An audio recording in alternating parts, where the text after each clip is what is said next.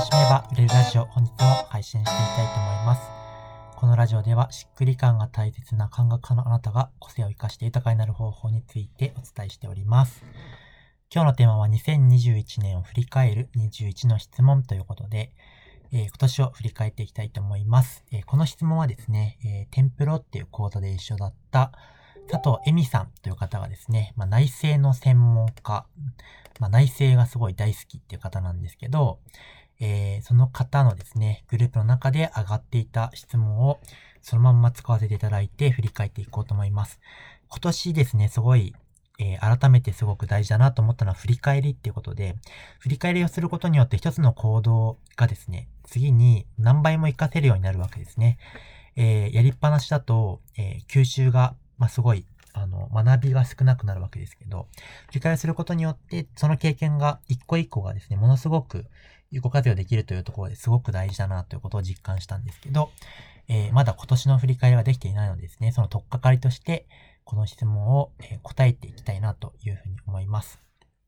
ぜひですね、聞いているあなたも、えー、まだ振り返りしてないなという方は一緒にですね、振り返っていけたらなというふうに思います。一言でですね、答えていきたいと思います。では、21の質問に回答していきます。一つ目、嬉しかったことですね。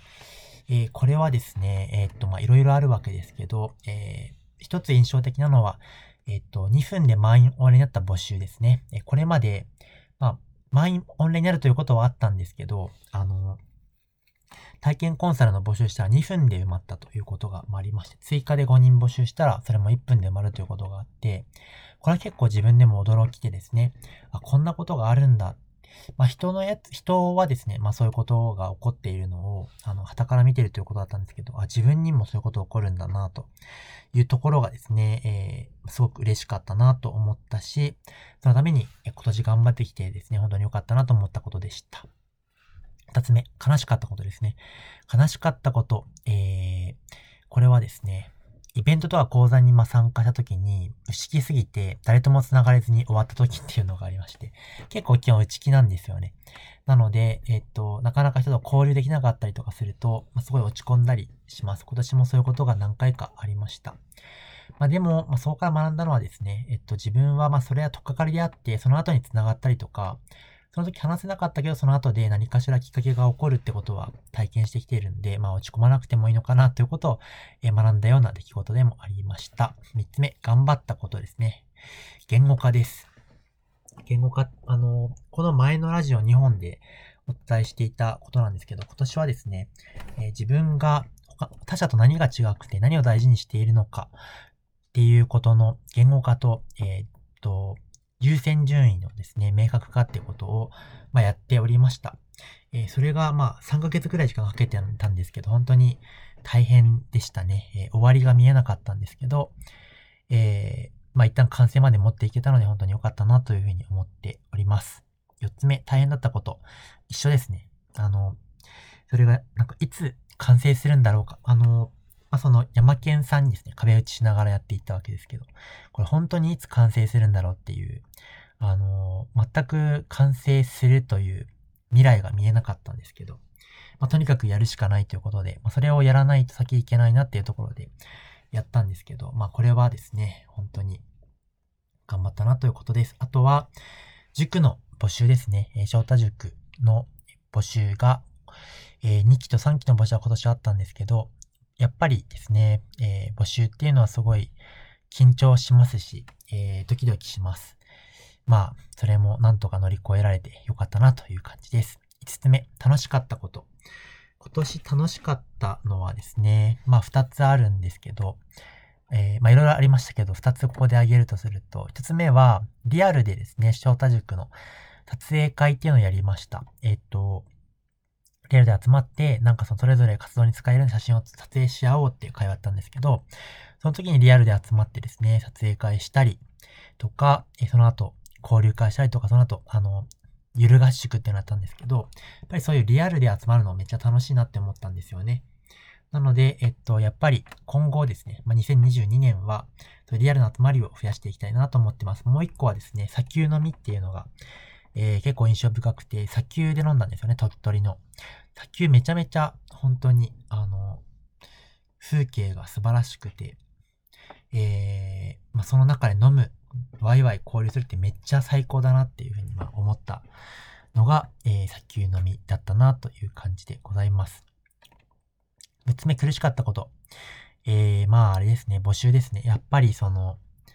まだまだ募集をもっと、えー、楽しくですね、やっていきたいなと思いつつも、やっぱり埋まるのか埋まらないのかとか、えー、本当に人来るのか来ないのかみたいな、なんかその、深刻になってしまう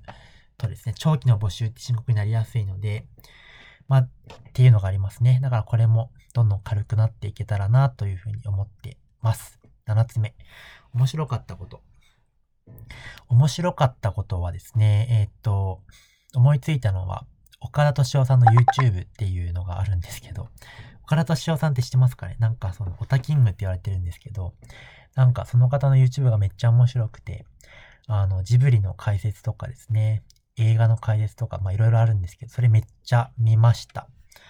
あとは、岡田敏夫さんはそれだけでなくてな、人生相談とかもやってるんですけど、その悩みの捉え方とかも、ものすごく秀逸というか頭がいいですね。えー、すごく明快な考え方をされている方ですごく勉強にもなるし、岡田敏夫さんの YouTube 結構おすすめです。はい。八つ目、驚いたこと。えー、っと、驚いたことはですね、翔太塾の、えー、メンバーはですね、もあの、すごい、なんだろうな、ドラマっていうかですね、すごく変化していくんですよね。まあ、その中でも、本当に今回、あの、変化が激しかった方がいて、子供がですね、自殺をしたかったっていう発言をした、告白をしたりとか、えー、体の病気になったりとか、なんか離婚するんじゃないかみたいなことがあったりとかです。立て立て続きにとにかくいろんな問題が次から次へと起こって、でも乗り越えて、えー、最終的には今本当に生きててハッピーっていうね、気持ちになったって話なんですけど、まあそういう風になんかその人生に向き合っていくとちゃんと終わりがあるし、ちゃんと幸せになるんだなっていうことが感じられて本当に良かったなという出来事でしたけど、まあ本当に驚きましたね。はい。9つ目。新しく始めたこと。新しく始めたのは、えー、ラジオのコラボ配信っていうのを始めたんですけど、なんか人と対談形式のラジオですね。これすごい、あの、楽ですし、楽しいし、あの、すごくいいなと思いました。なんか、やっぱり人と話したい人と一緒にやる、なんかラジオってすごい、あの、いいなというところで、良かったなというふうに思ってます。あと、まあ、二つあるんですけど、あの、毎月の振り返りですね。振り返りすごい大事なんですけど、もともと苦手なんですけど、今年はですね、それが習慣ができて、4月か3月ぐらいから毎月やれているというところが、すごく、えー、続けて、今後も続けていきたいし、良かったなというところです。あと、まあ、体操ですね。うんと、まあ、あの、今年から通い、通っているですね、あの、整体がありまして、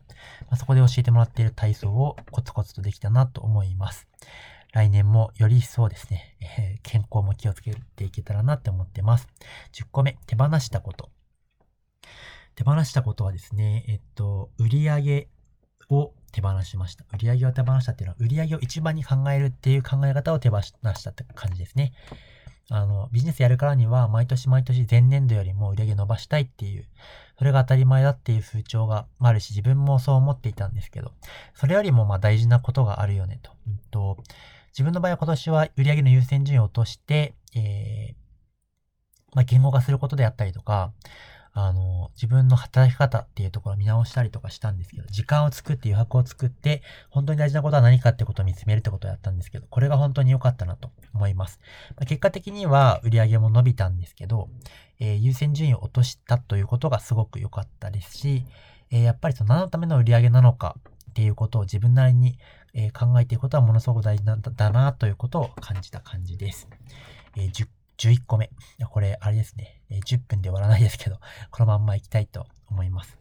ハマったこと。東京グールっていう、えー、漫画がですね、あの、泊まったホテルにですね、漫画がいっぱいありまして、読み放題なんですけど、そこに東京グールとその続きの東京グールリ、リ東京グールかな？その続編の漫画が全部ありまして、あれか、あの、前に東京グールのですね、えー、リじゃない最初の方のシリーズを全部読んだですけど、その続き読んでなかったから、その、リの方から読もうかなって思ったんですけど、忘れてたので、最初から読んだんですよね。その東京グルの、えー、ワンシーズン目っていうか、その、最初から読んだんですけど、もうひたすら2泊3日、ひたすらですね、漫画を読み続けるってことも、あの、すごい泥沼みたいな感じの過ごし方をしたんですけど、基本的になんかその、ダークファン、ダークな感じっていうか、闇と光が同居している感じの漫画が好きなんですけど、東京グラまさにそんな感じで、うん、すごいいろいろ考えさせられる、なんかそんな漫画でした。はい。えー、12, 12個目、飽きたこと。えー、オンライン完結の日々ですね。オンライン完結の日々。えー、っと、やっぱりあの、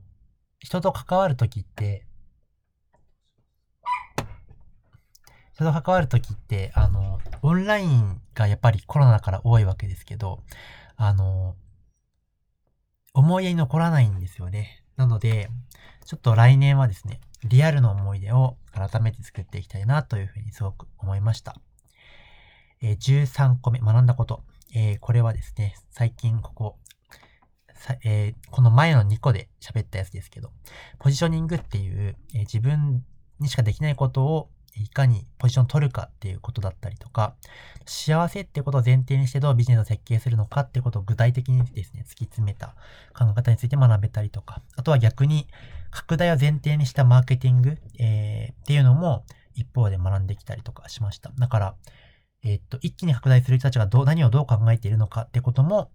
後半ですね、えー、実はこっそり学んでいたりしまして、ものすごく勉強だったなという感じです。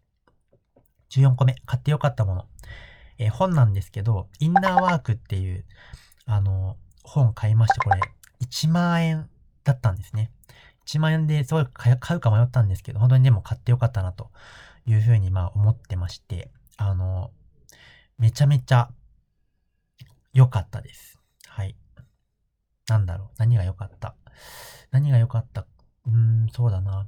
なんか、自分はその押し付けるというよりも、内側から湧いてくる、えー、動機とかモチベーションっていうのも大事だと思ってまして、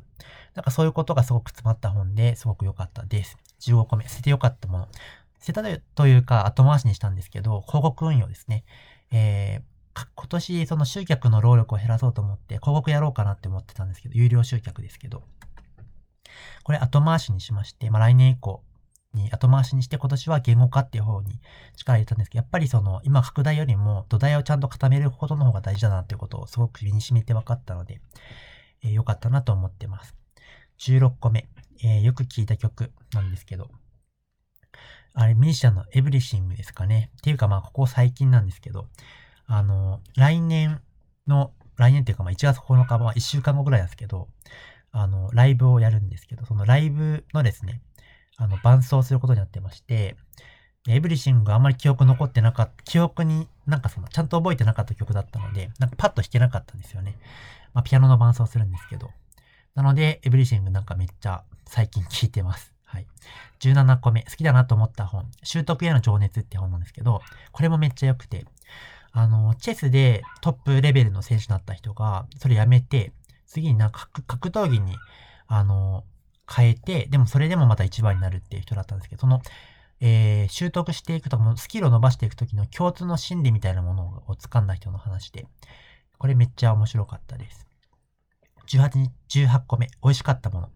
タルマーリーのパンですね。タルマーリーっていうお店がありまして、鳥取のお店なんですけど、このパンめっちゃ美味しいです。